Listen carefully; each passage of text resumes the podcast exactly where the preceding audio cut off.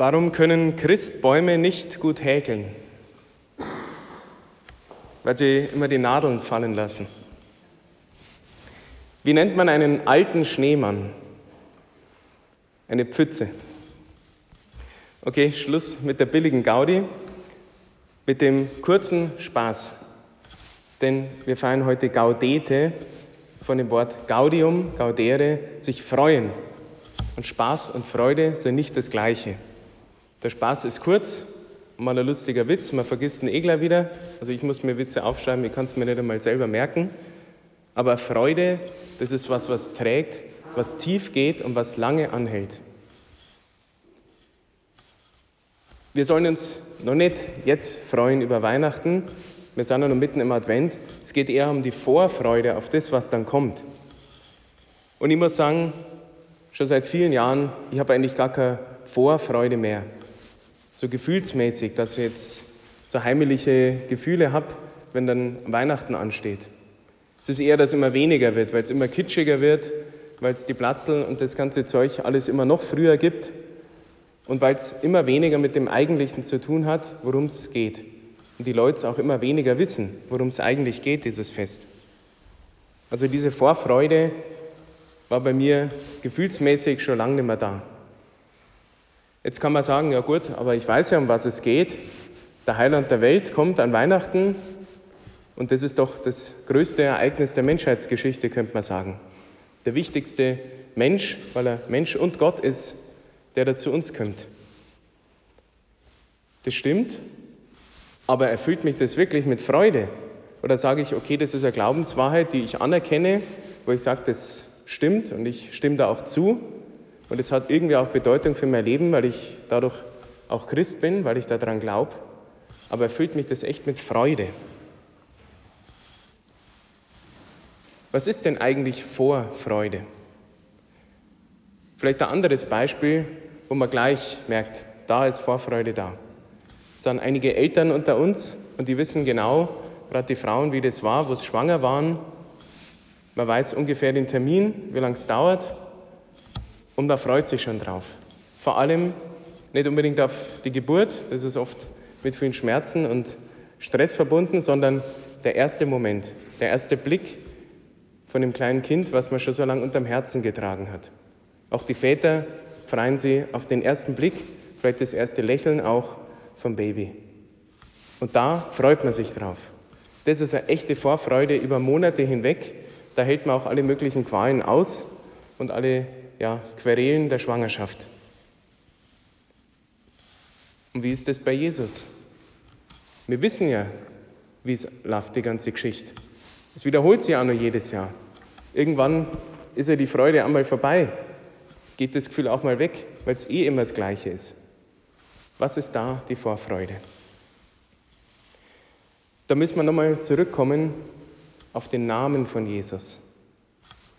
Jesus und wir haben es gerade ein paar Mal auch schon gesungen und das kommt immer wieder in diesen liturgischen Texten vor, heißt, Gott rettet, Gott erlöst. Vielleicht ein bisschen praktischer gedacht, Gott heilt und befreit uns. Und dafür ist er gekommen. Nichts anderes wollte er machen. Er wollte uns Menschen heilen von diesem Bruch, von dieser Trennung mit Gott. Das hört sich jetzt auch wieder nach einer Glaubenswahrheit an, schön und gut. Was hat das mit mir zu tun? Warum soll ich mich da freuen? Okay, man kann sich freuen, dass man irgendwie mit Gott in Kontakt kommen kann, seit der Taufe schon, obwohl es oft schwer ist. Ich glaube, man kann sich nur auf einen Retter freuen, wenn man wirklich was hat, wovon man errettet werden will. Und so auf den ersten Blick geht es uns hier eigentlich ziemlich gut.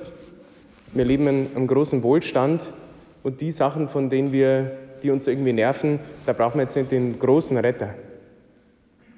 Wenn man dann andere Länder schaut oder vielleicht sogar in die alten Texte der Bibel, wir haben es gerade schon vom Jesaja gehört, alles schon lange vor Christus gewesen und waren immer Zeiten, wo dieses Volk Israel, wo diese alten Geschichten herkommen, in Unterdrückung gelebt haben.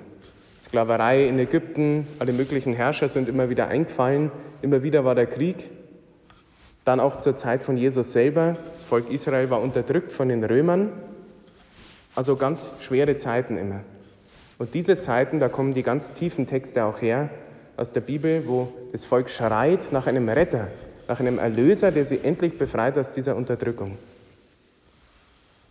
Und dann kommt Jesus und dann ist erstmal nichts mit Befreiung von Unterdrückung. Passieren alle möglichen Wunder und ist auch wunderbar, aber von den Römern irgendwie, da macht er nichts. Die lässt er sogar laufen und ja, was ist jetzt mit der Rettung, mit der Erlösung? Diese Erlösung ist auf der einen Seite natürlich das für die Ewigkeit, dass wir gerettet werden, dass wir nicht, wenn wir hier sterben, dass alles aus ist oder dass wir auf ewig getrennt sind von Gott, sondern dass wir in den Himmel kommen. Das ist die große Errettung. Das ist die große Erlösung, auf die wir alle hoffen und die wir hoffentlich auch alle glauben. Aber die zeigt sich auch schon im Alltag. Denn sonst kann man immer sagen, gut, das betrifft mir halt dann, wenn ich mal sterbe, aber was ist denn jetzt? Und auch jetzt passiert Erlösung, passiert Errettung. Und wir haben gerade im Evangelium einige Dinge gehört, mit den Lahmen, mit den Blinden, mit den Aussätzigen und so weiter und so fort. Und kennen so viele Geschichten, wo Jesus Wunder wirkt. Vielleicht müssen wir selber mal überlegen, wovon will ich eigentlich gerettet werden? Denn dafür brauche ich einen Erlöser, dafür brauche ich einen Retter. Vielleicht noch praktischer, wo einem gleich was einfällt, wovon will ich befreit werden? Wovon will ich geheilt werden? Denn wenn ich nichts habe oder wenn ich nur so große Dinge irgendwie habe, aber die irgendwie mit mir ganz persönlich gar nichts zu tun haben, dann kann ich zu Jesus kommen und er fragt mich ja, so wie wir es auch immer wieder hören im Evangelium, wo er sagt, was willst du, dass ich dir tue? Was willst du eigentlich ganz konkret? Und da muss man selber erstmal überlegen. Vielleicht, natürlich gibt es irgendwelche körperlichen Gebrechen, im Alter nehmen die auch zu.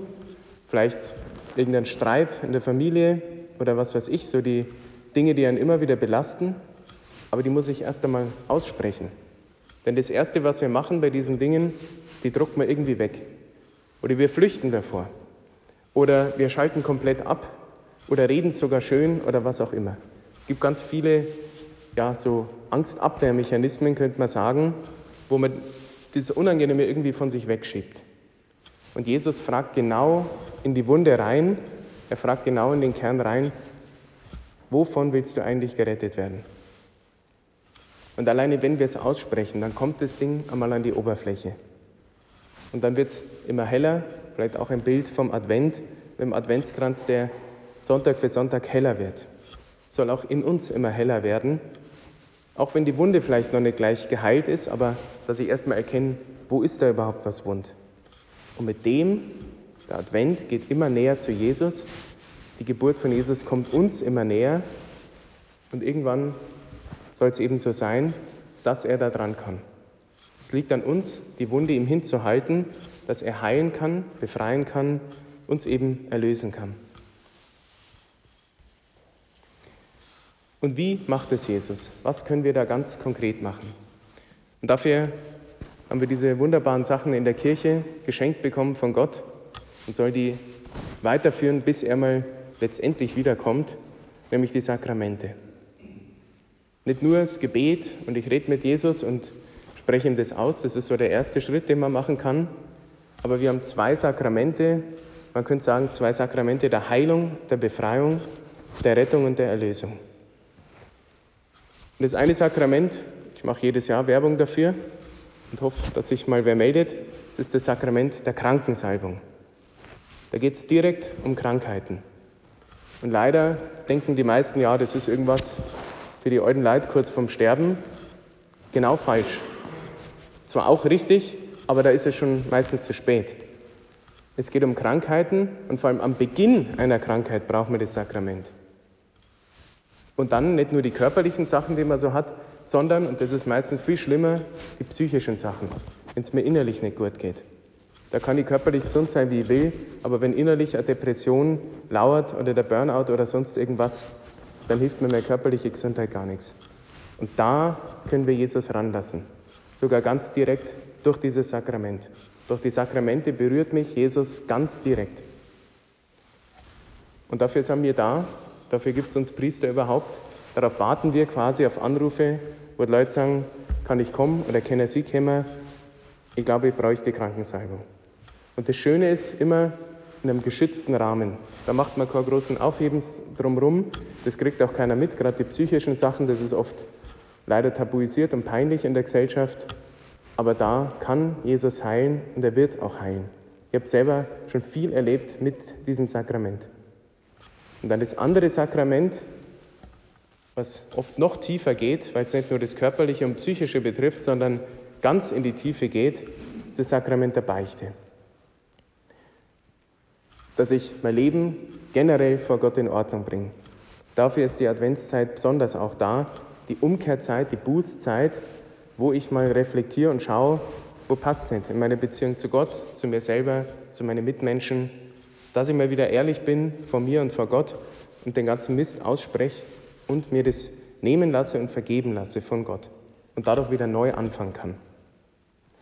Vielleicht ein Zeugnis zum Schluss, um auch wieder Lust zu machen auf dieses Sakrament. Gerade letzte Woche hat eine Bekannte von mir diese Geschichte erzählt. Und ich kannte sie gar nicht so gut, ich wusste gar nicht, dass ihr das passiert ist, aber ich möchte es gern weitergeben. Sie war ein junges Mädel, so 14 Jahre ungefähr, und hatte eine ältere Schwester. Und die ältere Schwester war schon ganz im Glauben, hat wirklich den Glauben entschieden gelebt, viel Musik gemacht in der Kirche und so weiter und so fort. Aber sie selber war noch, ja, gerade in dieser Phase schon immer ministriert. Firmung war schon lang zurück, aber sie wollte irgendwie mit der Kirche gar nichts mehr zu tun haben. Und dann hieß es, wurde groß Werbung gemacht, es fährt eine Gruppe aus der Nähe zum Weltjugendtag nach Sydney, also ans andere Ende der Welt, großes Glaubenstreffen mit Jugendlichen aus der ganzen Welt. Und ihre große Schwester war schon mal bei sowas dabei, die wäre sehr gern mitgefahren, aber die Eltern haben gesagt, nur eine darf mitfahren, weil das ist so teuer gewesen. Und dann hat die große Schwester gesagt, dann soll die Kleine fahren. Okay, gesagt, getan. Sie fliegt da mit und war dann schon so widerwillig. Hat schon gemerkt, oh, mit dem Glauben, eigentlich will sie da lieber ein bisschen was Kultur erleben oder irgendwie eine Gaudi haben am Strand oder sonst wie, aber jetzt nicht da irgendwie was beten oder irgendwas mit Vorträgen oder sonst was zu tun haben. Also sie war eigentlich schon ja, nicht ganz so begeistert. Dann fahren sie dahin, kommen an und dann mussten sie irgendwie aufs Hotel oder so warten. Und dann haben wir ein paar Ball gespielt und dann kriegt sie einen Ball ins Gesicht geschossen und der Kiefer renkt sich aus der stand irgendwie so drin, sie konnte gar nicht gescheit reden. Jetzt ist das für 14-jähriges Mädel ja total peinlich. Die Stimmung natürlich absolut am Boden. Und was willst du machen? Sie kommt ja nicht weg, irgendwo da in Australien. Sie haben dann einen Krankenwagen gerufen, nach ein, nach ein paar Tagen, weil sie gemerkt haben, es wird einfach nicht besser. Und in diesen Tagen wurden so Impulse gehalten, Vorträge, man hat so Gebetszeiten gehabt, alles Mögliche. Und da ging es auch mal um die Beichte. Und sie war schon so ganz lang nicht mehr beim Beichten und hat das auch irgendwie als blöd empfunden. Aber dieser Vortrag hat sie gemerkt, ich glaube, ich sollte doch einmal wieder mit so einem Priester reden und irgendwie mein Leben vor Gott in Ordnung bringen. Irgendwie ist es nicht gut, dass ich da immer so dagegen war. Gesagt, getan. Sie geht da zu einem Priester, der bei der Gruppe dabei war und beichtet und hat ein ganz tolles Beichtgespräch und wirklich das erste Mal seit langem wieder geweint und einfach mal wirklich Sachen ausgesprochen, die ihr so am Herzen lagen. Und in dieser Zeit, sie haben nämlich die Zeit genutzt, bis der Krankenwagen gekommen ist. Und in dieser Zeit hat sie gemerkt, sie hat angefangen, sie konnte gar nicht richtig reden, sie hat quasi gestikuliert, um da ihre Sünden irgendwie dem Priester verständlich zu machen. Und Minute für Minute, auf einmal konnte sie immer besser reden, es wurde immer lockerer und zum Schluss, nach der Lossprechung, war alles wieder normal. Und dann kommen sie zurück, der Priester und sie, die waren so ein bisschen entfernt von der Gruppe, kommt zurück zur Gruppe. Ja, das passt, der Krankenwagen ist wieder da. Und dann sagt sie, ah, ich brauche keinen Krankenwagen, ich war beim Beichten. Weil alles wieder normal war. Das ist Rettung, das ist Erlösung, das ist Heilung und Befreiung. Das Wichtige, da kann ich nicht viel Zeugnis geben, kann ich nicht viel weiter erzählen, das ist das, was in ihr da passiert ist das, was Gott von ihr weggenommen hat an Schuld und Sünde. Aber die äußere Auswirkung war in diesem Fall, ist nicht ganz so oft, aber es kann einmal sein, auch eine körperliche Heilung. Also Gott wirkt durch diese Sakramente nehmen wir diese Chance an. Es ist der Advent, die Zeit der Buße und der Umkehr. Und das macht Freude. Es macht Vorfreude, dass dieser Gott zu uns kommt und wirklich so tief unser Leben heilen und befreien will. Amen.